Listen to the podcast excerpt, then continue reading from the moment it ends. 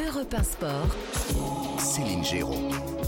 De retour dans le studio d'Europe 1 Sport jusqu'à 23h, euh, ben, on fait du sport, on vous propose du sport, on vit le sport. Et là, on a vécu des émotions très fortes hein, euh, parce que cet Euro Espoir qui vient de démarrer en Roumanie euh, et qui ce soir bah, a vu la victoire de l'équipe de France qui rentrait en jeu hein, face à une équipe d'Italie hyper très en forme, très offensive. Voilà, la victoire de buts à 1, très, très importante puisque dans cette poule, on le rappelle, il y a la Norvège et la Suisse et il faut accéder au tableau final, il faut finir si possible premier de poule. On est avec Xavier Xavier Giraudon, avec euh, Luc Sonor, avec Patrick Juillard et Cédric Chasseur et Jimmy Algerino qui ont euh, euh, commenté pour nous ce match. Alors on, va déjà se dire qu'on a eu peur, Patrick Juillard à la fin, parce qu'il y a eu ce carton rouge pour, Loïc, pour Badé. Loïc Badé, voilà, qui a un peu semé la pagaille dans la défense française et c'était un peu au secours hein, pendant 10 minutes. Hein. Mais qui s'est sacrifié pour son équipe. Alors bon, c'est jamais faut jamais encourager ce genre de choses, mais c'est ça, prouve aussi que c'est une équipe, que les, les, se battent les uns pour les autres. Euh, il a peut-être évité un but hein, sur Mais cette action. Mais n'empêche que juste après, il y a eu un but. Pour le coup, pas de goal line technologie. et il y, a véritablement but. Il est hein. probable, oui. aller à 95%, on peut dire, d'après les images et les différents angles et ralentis qu'on a eus, que le ballon avait l'air d'être nettement rentré. Donc, effectivement, l'Italie peut en vouloir euh, à, l'UEFA qui n'a pas euh, cru bon d'installer de, la goal line technologie sur ce tournoi. Maintenant, sur l'ensemble du match, l'équipe de France, sur la, la réaction et la montée en puissance tout au long de la partie, mérite quand même de gagner parce qu'on a vu une équipe de France euh, prendre davantage le jeu à son compte, prendre, euh, être plus entreprenante, être, plus euh, créative en deuxième période et au final, cet état d'esprit est récompensé même si l'Italie, euh, à mon avis, ne sera pas loin de, de la première place non plus dans cette poule euh, ah, qui est relevée, puisque le, le, match euh, Suisse-Norvège en, en fin d'après-midi était aussi de, de, bonne qualité. Il y a eu des retournements. C'est la Norvège qui menait, la Suisse la, la Suisse l'a renversé. Donc ça va être assez disputé, assez costaud techniquement dans, ce, groupe. Je ne serais pas surpris qu'on les retrouve d'ailleurs s'ils ont la chance, nos amis et cousins italiens, de sortir de la poule, parce que c'est pas fait.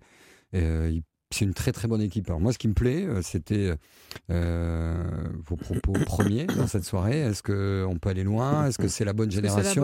Moi, j'ai vu une équipe gagner hmm? avec des faiblesses en milieu de terrain en première période, avec du talent aussi à l'image de, l'éclair de, Kalimundo, capable de faire mal à l'adversaire sur une erreur grossière d'un défenseur italien qui fait un geste d'attaquant dans sa surface, Barcola clinique. Il y a ce qu'il faut de réussite.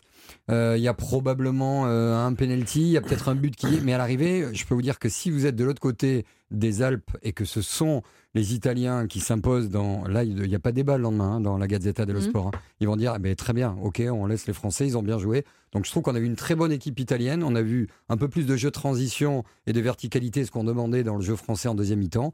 Mais battre cette équipe-là. Mm.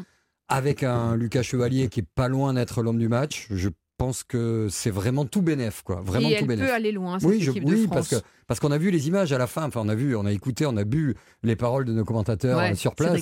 Euh, c'est vrai qu'il y avait, il y avait des gestes forts entre joueurs. C'est pas qu'une simple victoire. C'est le ciment, c'est la première brique d'un parcours qui peut être magnifique. Luc Sonor, vous avez cette sensation là aussi qu'elle peut aller loin cette équipe de France au regard de, ce match test, hein, enfin qui était un. Évidemment, moi, moi, ce qui me fait croire encore plus en aux qualités de, cette équipe de France, c'est les changements qui ont été faits. Hmm. On a fait des changements, il y a eu trois, quatre joueurs qui sont sortis et on n'a pas vu la différence en fait. Hmm. Et c'est ça qu'on voit quand il y a vraiment une osmose, quand on a vraiment une équipe, on sait qu'on peut compter sur tout le monde. Il y a des joueurs vraiment de qualité, de talent, mais à qualité égale. Et ce qui fait qu'à tout moment, on, peut, on est capable, si on est fatigué, on est capable de, de, renverser la situation et de revenir. Donc vraiment, après, à travers ce match, j'ai énormément confiance en cette équipe. Jimmy Algerino, euh, vous avez commenté ce match avec euh, Cédric Chasseur euh, pour Europe 1. vos, cousins italiens, vous, bon, ont perdu ce match et on a, on a une belle équipe de France. En tout cas, c'est sûr que dans ce groupe, bien malin qui va pouvoir donner les deux, les deux premiers. Hein. Ben, c'est une magnifique équipe de France hein, parce qu'effectivement, le, la victoire au forceps mais en tout cas, ça montre le, caractère et, l'aptitude euh, à se, collectivement à se, réunir et, à faire front. Euh, il, y a des individualités, euh, il y a un banc, quand on voit les, joueurs qui sont rentrés, c'est quand même assez incroyable. Euh, Olysée a fait une, rentrée magnifique. Euh, bon, n'a pas pu s'exprimer. Donc voilà, un coach aussi qui fait des, bons choix, qui fait des bons mm. remplacements. Donc un gardien impérial qui est là, qui est présent, qui a, soulagé aussi son, son équipe. Bon, le seul bémol que je mettrai sur cette victoire et pour la suite, c'est euh, sur le plan défensif et c'est sur les, coups de pied arrêtés. Sur les centres, on a senti mmh. vraiment l'équipe de France en difficulté.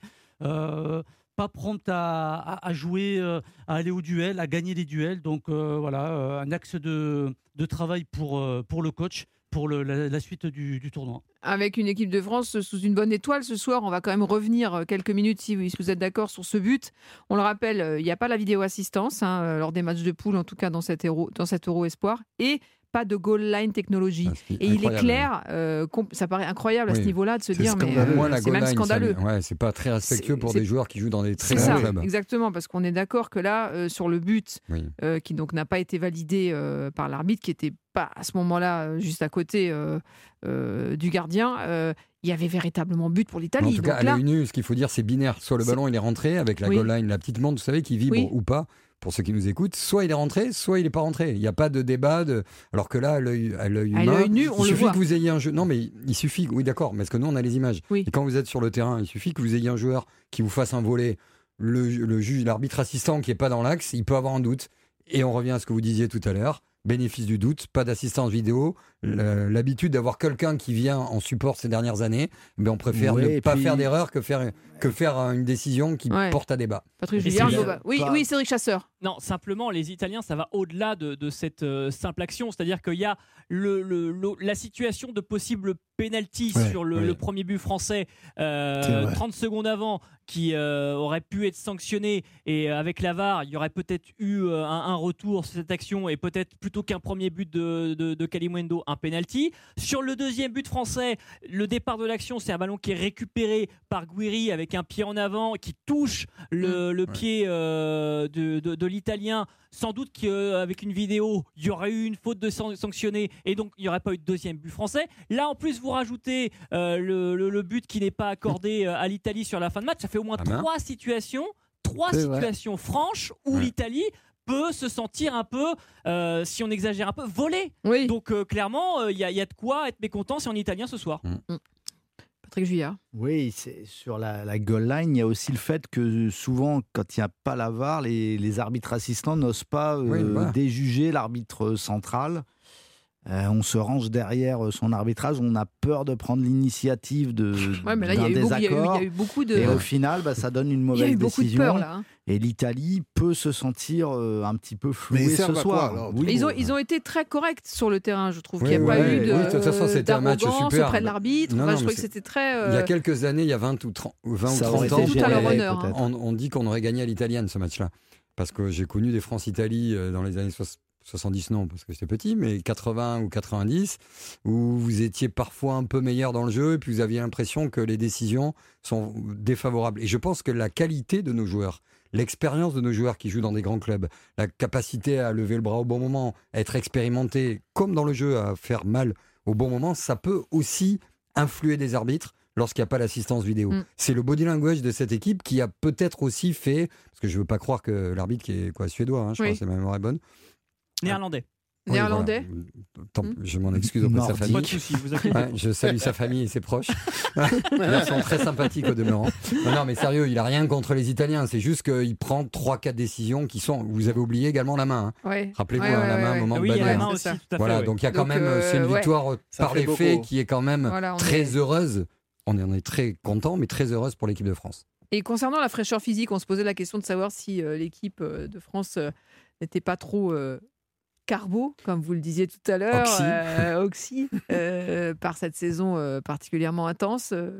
on a été rassurés là aussi. on a la sensation que les Français quand même tenaient, tenaient bien la distance, quoi. Non, complètement, complètement. Et puis on avait un coach avec nous ce soir à mes côtés, Xavier qui avait prévu, quoi qu'il arrive, des remplacements à la 64e. C'est exactement passé comme il l'avait dit. Donc la fraîcheur, vous on venez à tous les matchs de l'équipe de France, Xavier, comme ça vous faites la feuille de match. Hein. On connaît les coachs maintenant. Comme ça, ça a permis de faire des changements au bon moment, ce qui fait que on n'a pas puisé dans les peu de réserves qui restaient.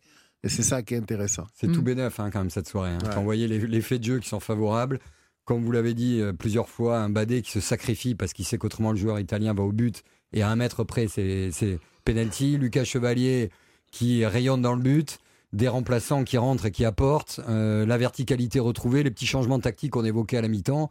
Donc oui, et en plus cette réussite. Donc quand vous mm. débutez comme ça, si vous êtes un peu expérimenté, c'est le cas de Ripoll et de ceux qui jouent dans les grands clubs, pouvez vous dire que bon, c'est une très bonne entrée en matière.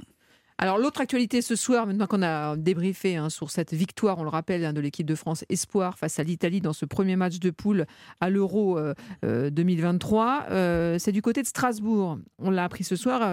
Euh, ben, une page se tourne du côté de Strasbourg puisqu'un consortium d'investisseurs américains vient de racheter la totalité du club alsacien. Marc Keller reste président. Une réaction, Patrick Juillard, sur bah, cette euh, on, on, sait que c'était dans les tuyaux depuis des, des, semaines, voire des mois. Et c'est le groupe qui possède déjà Chelsea, je le précise. Ouais, hein. donc là déjà, le, le fait d'avoir plusieurs clubs, euh, ça m'a toujours posé un petit problème. Là, on est sur de la multipropriété, ouais. ça commence à devenir un peu... Ça euh, posera aussi un problème si Strasbourg se qualifie pour une Coupe d'Europe. Il faudra clarifier des choses auprès de l'UEFA ce qui est d'ailleurs le cas hein. de, Toulouse. avec le Milan AC, ce sera tranché lundi. Euh, ensuite, quand on voit comment Chelsea est géré depuis le rachat du club, euh, c'est pas très encourageant pour ce, cette fidélisation de, Strasbourg. Et puis, on, comme toujours, on dit oui, le, club va garder son identité, on laisse euh, Keller président, hmm. on laisse les, oui.